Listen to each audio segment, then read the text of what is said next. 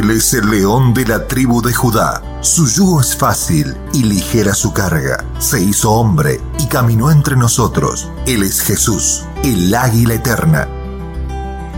Sean bienvenidos al estudio bíblico de los cuatro evangelios. En la voz del siervo de Dios, Doctor Apóstol Byron Walter, de Ministerios Jesús, Rey de Gloria. Juntos conoceremos a nuestro Señor Jesucristo por medio de la revelación del Espíritu Santo. Comenzamos.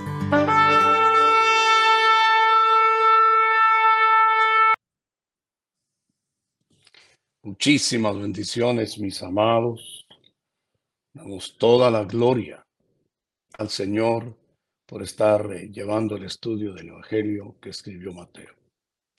Hoy nos, nos tocará el capítulo número 12 en este capítulo 12 veremos cómo el Señor les habla con una sabiduría tan poderosa a quienes fueron renuentes, resistentes, rechazadores a la gloria de su gran nombre, a la gloria de su gran reino. Leamos. En aquel tiempo iba Jesús por los sembrados en un día de reposo y sus discípulos tuvieron hambre y comenzaron a arrancar espigas y a comer, viéndolo los fariseos. Le dijeron, he aquí tus discípulos hacen lo que no es lícito hacer en el día de reposo. Pero él les dijo, ¿no habéis leído lo que hizo David? Cuando él y los que con él estaban tuvieron hambre, cómo entró en la casa de Dios y comió los panes de la proposición, que no les era lícito comer ni a él, ni a los que con él estaban, sino solamente a los sacerdotes. El Señor toma un pasaje tan poderoso porque cuando David fue rechazado por Saúl, Saúl sabía que David era elegido por Dios, porque el profeta le dijo a otro, ha elegido Dios y le entregará el reino. Sin embargo, a pesar de la voz profética de Samuel, Saúl quiere asumir el lugar del rey y desafortunadamente al no tener el respaldo eterno, el ejército que él, que él guiaba lo ponía a pelear muchas veces o varias veces sin armamento y sin haber comido. Y en muchas de las jornadas de guerra, hasta que llegó a la última, morían sus soldados. El hecho de David salir de su casa fue por el rechazo de Saúl y la amenaza para darle muerte. Por eso fue que fue a Nob, en donde estaba el arca y donde estaban los sacerdotes. Y ahí en Nob, el sacerdote le dio el pan de la proposición, pero también le dio la espada que había tenido Goliat, a quien David destruyó. Luego David fue a tierra de los filisteos y ahí se fingió loco. Y al fingirse loco, él espumaba la saliva por la barba y escribía en las puertas de esa ciudad. Literalmente, cuando toma ese pasaje el Señor, le está diciendo a la gente, están despreciándome, como despreciaron aquella casa de Saúl y luego quedó raída totalmente. Porque no despreció únicamente a un hombre llamado David, despreciaron el propósito de Dios.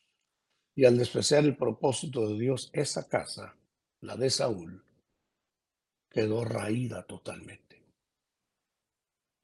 Eso le pasaría a estos fariseos y escribas si no se paraban en su eh, actitud hacia el Señor Jesús. Pero eso es lo que le está diciendo. Por eso tomó ese pasaje y si hubiesen sido entendidos, hubieran captado que más allá de la letra era una alerta. un alerta. ¿O no habéis leído en la ley cómo en los días de reposo los sacerdotes en el templo profanan el día de reposo y son sin culpa? Porque os digo, pero pues os digo que uno mayor que el templo está aquí. Y si supieseis qué significa misericordia quiero y no sacrificio, no condenarías a los inocentes, porque el Hijo del Hombre es Señor del día de reposo. Luego les habla majestuosamente cómo eh, por el trabajo que realizaban los sacerdotes en el templo, ya no está hablando de fariseos, ahora está hablando de saduceos. Ellos hacían las actividades del templo aunque fuera día de reposo. Lamentablemente muchas de esas actividades las hacían por ganancias, ganancias deshonestas y por dinero. Pero no eran culpados por, eh, por violar el día de reposo. Y él habla aquí algo que yo quiero detenerme con usted y dice, aquí alguien más grande que el templo. Porque Él es la plenitud de la divinidad corporalmente. El templo que levantó Salomón tuvo la visitación de la gloria de Dios.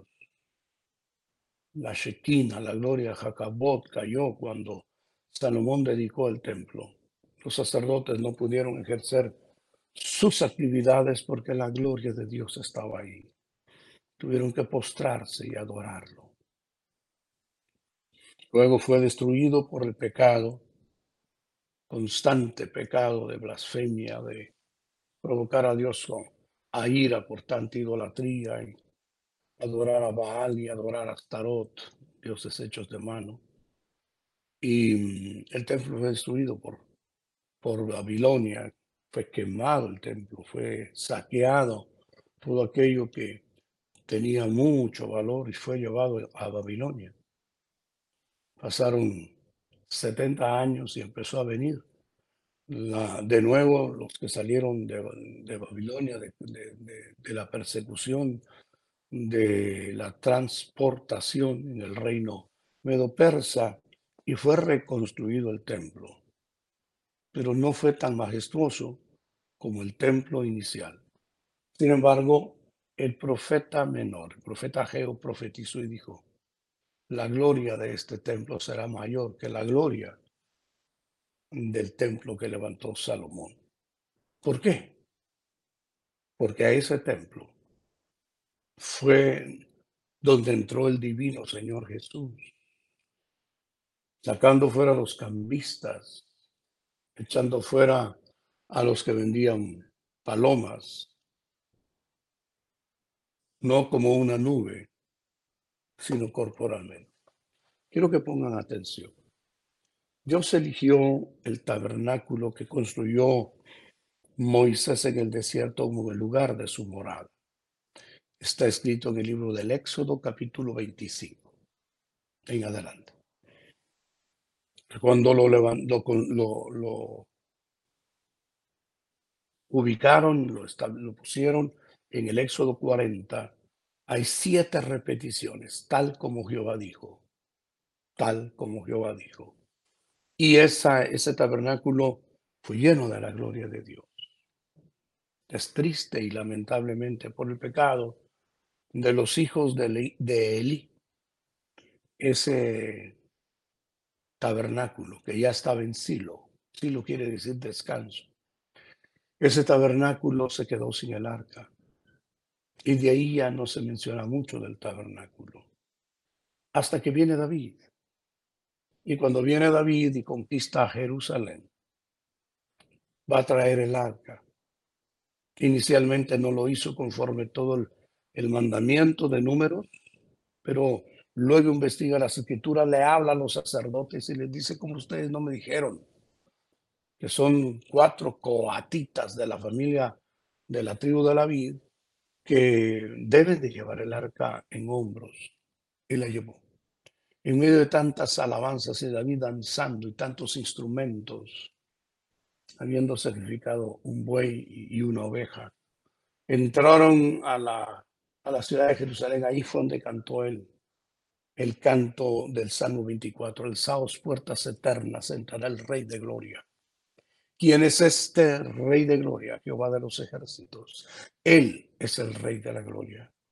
Y ubicaron el arca del pacto en una, tienda sencilla que levantó David, que se llama el tabernáculo de David.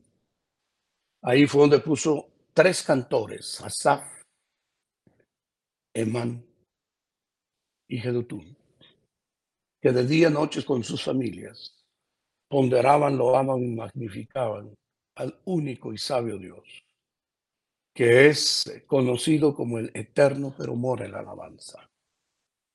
David tenía la dicha de decir, y lo dijo en uno de los salmos, siete veces al día te cantaré salmos. Él hacía al cuarto. Y estaban adorando al Señor. Donde David salía, las victorias del Señor eran dadas. Toda la tribu de Leví, David, con uno de, sus, de los amigos profetas, la determinó, la estableció, la organizó en 24 órdenes dice el primer libro de las crónicas, capítulo 16 en adelante. Y pusieron 24 órdenes sacerdotales. De en consecuencia, 24 es el número de adoradores. Eso significa. Hasta que su deseo de levantar un templo le es concedido a su hijo Salomón y en siete años levanta el templo. Hermoso. Ya mencioné que pasó con eh, cuando lo inaugura y ya hay tres moradas donde Dios se manifiesta al hombre. Pero viene la cuarta. Y la cuarta morada de Dios con los hombres, Emanuel. Dios con los hombres. Alguien más que el templo. Es la plenitud de la divinidad corporalmente. La imagen del Dios invisible es vista en la manera de conducirse, de hablar, de actuar del divino Señor Jesús. Sigo hablando. Pero ahora usted que tiene a Cristo es el templo. Yo soy el templo. ¿No sabéis que vuestros cuerpos son templo del Espíritu Santo? Glorificad pues al Señor en vuestro espíritu y en vuestro cuerpo. Y el gran misterio, la iglesia es el templo, la casa de Dios en espíritu, la columna y baluarte de su verdad. Porque la iglesia la pueden formar tres, la pueden formar diez, la pueden formar mil. La iglesia de Gálatas, por ejemplo, la iglesia de Éfeso, por ejemplo, la iglesia de los filipenses, por ejemplo. Pero llegar el momento cuando el Señor reúna a todos los que hemos creído en Él. Los muertos en Cristo resucitarán primero a la voz de arcángel, a la trompeta de Dios. Y en los aires nos reuniremos con Él. Y toda la iglesia será su casa. Filipenses 1 dice, será presentada por el Espíritu Santo. Efesios capítulo 5 como una iglesia preciosa, sin manchas, sin arruga. Pero Apocalipsis capítulo 21 y 22 habla que Él mismo es el templo. Ese gran rey estaba ahí presente. El que es el todo en todos. Y no le conocieron. Mi oración, mi súplica, mi clamor es que vayamos creciendo en conocerlo, para amarlo y para servirle. Uno mayor que el templo. Y si supieras qué significa, habla el que es mayor que el templo, la plenitud de la divinidad. Misericordia quiero y no sacrificio. No condenarías a los inocentes, porque el Hijo del Hombre es Señor del día de reposo. Él es el todo en todos. Él no necesita un día. Él es el que mora la eternidad, dijo el profeta Isaías. ¿Cómo no va a ser Señor de un día si mora la eternidad? Por cierto, que cuando escribe Pablo dice, entramos al día de la eternidad. Cuando conocimos al Señor, la eternidad entró a nosotros y nosotros entramos a la eternidad. Por eso dice Colosenses, nuestra vida está escondida con Cristo en Dios. Ahora bien, Gálatas habla y dice, no nos quedemos niños, porque los niños son inhábiles para poder administrar todas las riquezas eternas. Crezcamos en la gracia, crezcamos en la fe, crezcamos en el conocimiento, crezcamos en el nuevo hombre, que Cristo habite en abundancia dentro de nosotros. ¿Para qué? Para que se vean en la tierra la manifestación gloriosa de aquellos hijos de Dios. En Hechos 14 se habla de dos apóstoles. Estos que trastornan el mundo entero han llegado hasta nosotros. Eran personas crecidas. Pablo ya no se conoce ahí como Saulo, sino como Pablo. En Hechos 13, la ley de la primera mención, declara y dice, lleno del Espíritu Santo. Le dijo a un mago, Bar Jesús, hijo del diablo.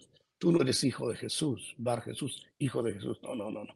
Tú eres hijo del diablo, enemigo de toda justicia. Y quieres perturbar los caminos rectos del Señor, una estatura. Por eso declara y dice en 1 Corintios, cuando dejé las cosas de niño, llegó a una dimensión donde el amor de Dios invadió su vida y llega a decir, yo me quiero libar por el servicio de la fe de muchos. Quiero terminar mi carrera, quiero gustosamente gastar de lo mío a fin de llevar muchas vidas a la gloria del Señor y a la salvación. Que Dios nos bendiga para no ser religiosos, ritualistas. Que Dios nos dé la dicha en el nombre de Jesús de tener contactos cara a cara con el Señor. Que siempre guardemos el primer amor para que al hablar lenguas, cantar en lenguas, gemir en lenguas, nuestro hombre interior vaya creciendo. Que Dios nos conceda que este bendito libro no sea un libro cerrado, sino que sea nuestra meditación, como el Salmo 119. Pasando de allí vino a la sinagoga de ellos. No era la asamblea del Señor, sinagoga asamblea. No era donde el Señor tenía su morada. Era la sinagoga de los religiosos. Y aquí había uno que tenía seca una mano.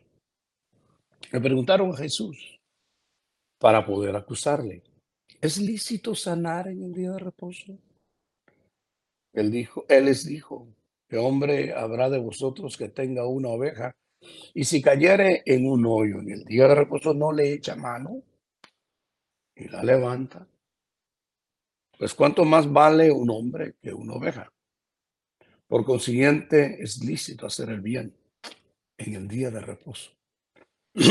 Recuerde, perdón, que cuando iban caminando por, por los sembrados, claro que era lícito que los que tenían hambre agarraran semillas con las manos y comieran. Si eso estaba escrito desde el Deuteronomio. No, pero era día de reposo. Pero el día de reposo no limita la necesidad de un alma. Por eso es que es tan glorioso el Evangelio, porque un día de reposo el Señor sanó a un paralítico. Oh, como me gusta ese pasaje.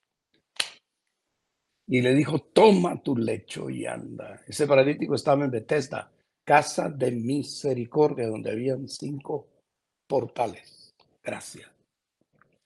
Le dijo, ¿quieres ser sano? Y el hombre esperaba el movimiento de las aguas y, le dice, nadie me mete. Cuando las aguas se mueven, otro se metió primero. Y el Señor le dice, toma tu lecho ya. En día de reposo. Y el hombre carga su cama y se va. Eso es reposo. Cargar la cama, que era un suplicio, un sacrificio, ponerle eh, escaras y llagas en las partes protuberantes y en la espalda. Cargar ese lecho que lo había torturado toda la vida.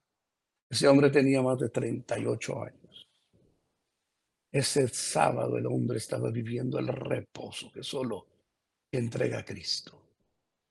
En el libro de a los Hebreos, el escritor que es Pablo habla que el verdadero reposo es conocer a Cristo. Y la palabra conocer no es simplemente mucho gusto. La palabra conocer es intimar tanto, de tal forma con Él, que llevemos hijos a la gloria. Que su naturaleza se entrelace en la nuestra y que ya no vivamos nosotros. Es un reto.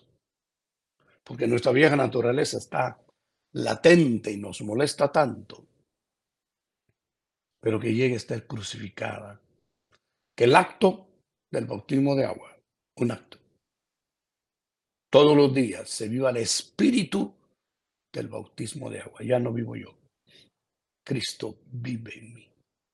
Y por lo tanto, que nos llenemos tanto de la gloria del Espíritu Santo, para que Él pueda tener en nosotros sus vasos de honra, para la gloria de su santísimo nombre. Así que en el día de reposo es lícito hacer lo bueno. Y, salidos los fariseos tuvieron consejo contra Jesús para destruirle. Lo mismo que Saúl. Hasta su propio cuarto quiso mandar soldados para matarlo. Eso fue lo peor que pudo haber hecho Saúl. Levantarse contra aquel que Dios había elegido por juramento, que sería rey sobre las doce tribus de Israel. Eso sería, esto fue lo peor para estos fariseos, que tenían sus sinagogas, donde querían poner a prueba a aquel por quien es hecho todo. Qué triste tener reuniones donde la gloria de Dios ya no es bienvenida. Por X excusa. A mí no me gusta el desorden. Eso de las lenguas, no, no, no. Y que lloran, ay, no, no, no, no. A mí no me gusta el desorden. Así dijeron en Hechos 2. Estos están borrachos. Eran las nueve de la mañana. No estaban borrachos. Estaban en el sacrificio de la mañana. Que había mencionado el éxodo en adelante adorando en espíritu y en verdad al único por el cual las cosas existen, a quien vemos en la hermosura de un atardecer, en la hermosura de un amanecer, en la belleza de la naturaleza, en lo que significa ser un ser humano, que no se llega a conocer esta excelencia de lo que es haber sido formado por las manos del Señor. Que Dios guarde nuestro ministerio, X ministerio, para que no echemos al Señor y creyéndonos sabios nos volvamos fatuos. Que seamos tan humildes y sencillos de buscarlo como dio el oro y la plata. Como dijo ese apóstol a los 22 años de apostolado, a fin de conocerlo y ser hallado en él. Y escribe, dice, yo hablo lenguas más que todos vosotros, que he estado en muchos ayunos, que he estado en muchas vigilias. Qué lamentable, triste y espantoso que el sacerdocio santo, el pueblo adquirido, las piedras elegidas por el Señor para ser un sacerdocio, hoy se vuelvan una sinagoga, un lugar de reunión sin la presencia del Espíritu Santo, teniendo nombre de que viven, pero están muertos. Que Dios guarde nuestras vidas y que el día de hoy que este estudio está transmitiéndose, separen cualquiera en los caminos y preguntemos por la senda antigua. Preguntemos, ¿llevaré o estaré viviendo esa vida que Jesús vivió? Porque Él es el modelo. Eso es lo que dice Juan en una de sus cartas. Que dice que es de él debe andar como él anduvo. Pedro, cuando por primera vez habla en la casa de, Cornelio, en la casa de un gentil, dice cómo Dios lo ungió con Espíritu Santo y poder, y cómo anduvo haciendo bienes y señales, porque Dios era con él, destruyendo las obras del diablo. Llegó a la hora de entregarse como cordero. Y dijo, esta es la hora de las tinieblas. Pero el diablo no tiene nada en mí. lleno de la gloria. Por eso sigamos leyendo. Sabiendo esto Jesús se apartó de allí y le siguió mucha gente. ¿Qué fue lo que supo? Que los fariseos, los que se decían ser los estudiosos de la ley, los profetas y los salmos, o quieren matar. Y les encargaba rigurosamente que no lo descubriesen para que se cumpliese lo dicho por el profeta Isaías cuando dijo, he aquí mi siervo, a quien he escogido, mi amado, en quien se agrada mi alma. Pondré mi espíritu sobre él. Y a los gentiles anunciará juicio. 700 años antes de que el Señor viniera en su ministerio, Isaías está diciendo tantas cosas. Aquí van ya seis. Y le pone atención. Mi siervo, mi escogido, mi amado, en que mi alma se agrada. Pondré mi espíritu sobre él y a los gentiles anunciará juicio. La gran mayoría de naciones gentiles se llenarán de la gloria del Evangelio. Y se levantará un gran clamor de nuevo en nuestros corazones para suplicar que los, gentil, que los judíos vuelvan a conocer al Señor. No condenará y voceará, ni nadie oirá en las calles su voz. Por eso si hoy oyeres tú su voz, no es endurecer el corazón. La caña cascada no quebrará, ni el pablo humeante apagará, hasta que saquen victoria el juicio y en su nombre esperarán los gentiles. Lo rechazaron los religiosos, pero el Padre lo amó hasta lo sumo. Le dio el nombre que es sobre todo nombre y en él esperarán todas las naciones. Tiene el dominio sobre todo lo, eh, lo visible o invisible. Es el Señor sobre todas las cosas. Y hoy te está pidiendo el corazón.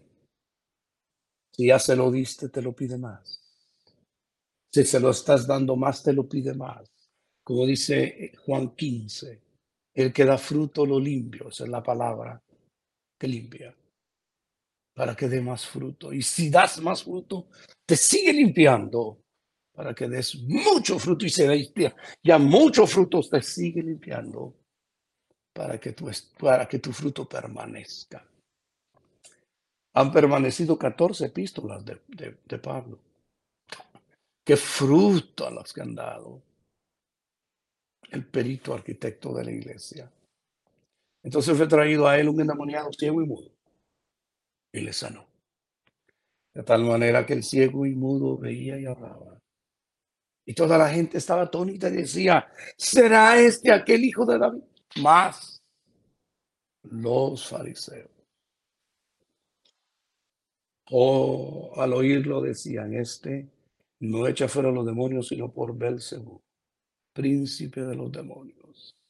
Sabiendo Jesús los pensamientos de ellos, les dijo: Todo reino dividido contra sí mismo es asolado, y toda ciudad o casa dividida contra sí misma no permanece. Y si Satanás echa fuera a Satanás contra sí mismo, está dividido. Pero, ¿cómo pues permanecerá su reino? Y si yo hecho fuera los demonios por Belcebú, ¿por quién los echan vuestros hijos? Por tanto, ellos serán vuestros jueces. Pero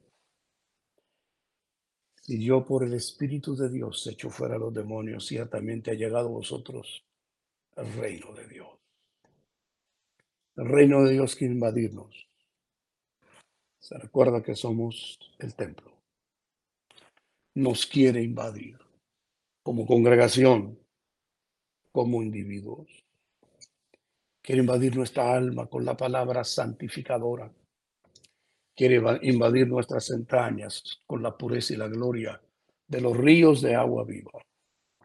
Quiere invadirnos con una unción poderosísima que en Romanos 15 se habla, la caridad del Espíritu. quiere invadirnos con una unción de amor, quiere invadirnos con tanta gracia para ganar las almas y edificar a los santos, para que llevemos el reino. No quiere que nos quedemos niños fluctuantes, llevados por cualquier viento de doctrina. No quiere que nos quedemos inhábiles para la vianda sólida. Y yo veo como profeta que Dios está levantando en las naciones una generación de saetas unidas que le darán gloria, honra, alabanza su santísimo nombre. ¿Cómo porque ¿cómo puede alguno entrar a la casa de un hombre fuerte y saquear sus bienes si primero no lo ata? Y entonces podrá saquear sus bienes. El que no es conmigo, contra mí es. Y el que conmigo no recoge, desparrama. En dos palabras, aprovecha el tiempo de tu visitación. Por tanto, os digo, todo pecado y blasfemia será perdonado a los hombres, más la blasfemia contra el Espíritu no le será perdonada. Y a cualquiera que dijere alguna palabra contra el Hijo del Hombre le será perdonado, pero el que hable en contra del Espíritu Santo no le será perdonado ni en este siglo ni en el venidero. ¿Cómo es concebible o será posible que ministros hablen mal de los dones del Espíritu Santo? ¿Cómo es posible que se burlen de la gente que al ser llena de la gloria del Espíritu Santo pueden caer de espaldas y quedarse en el piso muchas horas en un éxtasis? Cuidado. O hacer del árbol bueno y, su fruto bueno, o hacer del árbol malo y su fruto malo, porque por el fruto se conoce el árbol. Generación de víboras. ¿Cómo podéis hablar lo bueno siendo malos? Porque de la abundancia del corazón habla la boca. El hombre bueno, él es Jesús. El buen del corazón. El hombre, el hombre bueno, perdón, del buen tesoro del corazón saca buenas cosas.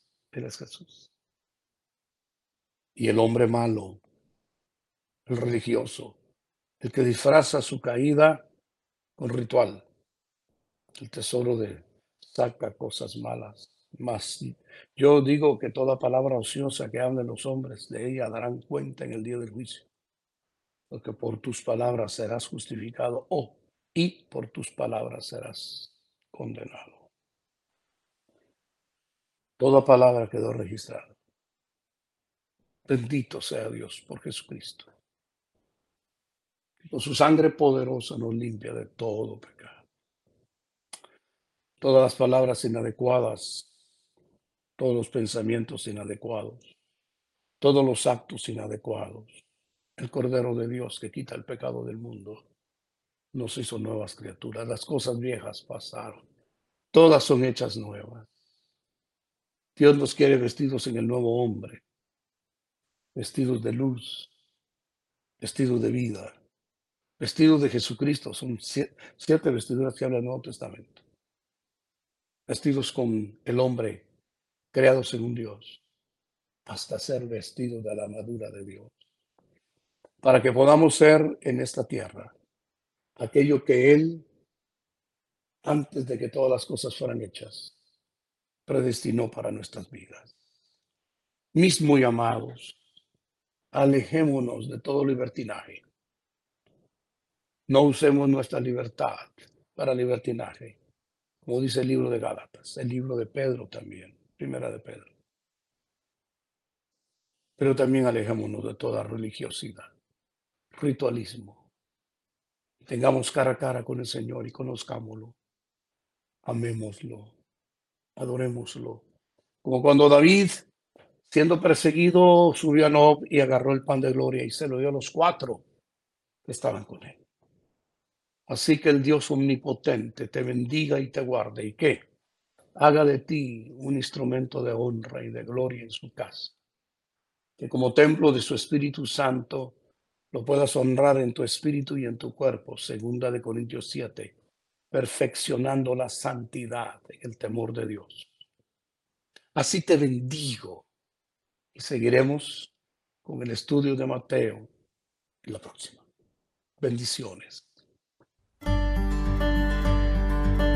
Este fue el estudio bíblico de los cuatro evangelios, en la voz del siervo de Dios, Dr. Apóstol Byron Walter, de Ministerios Jesús Rey de Gloria.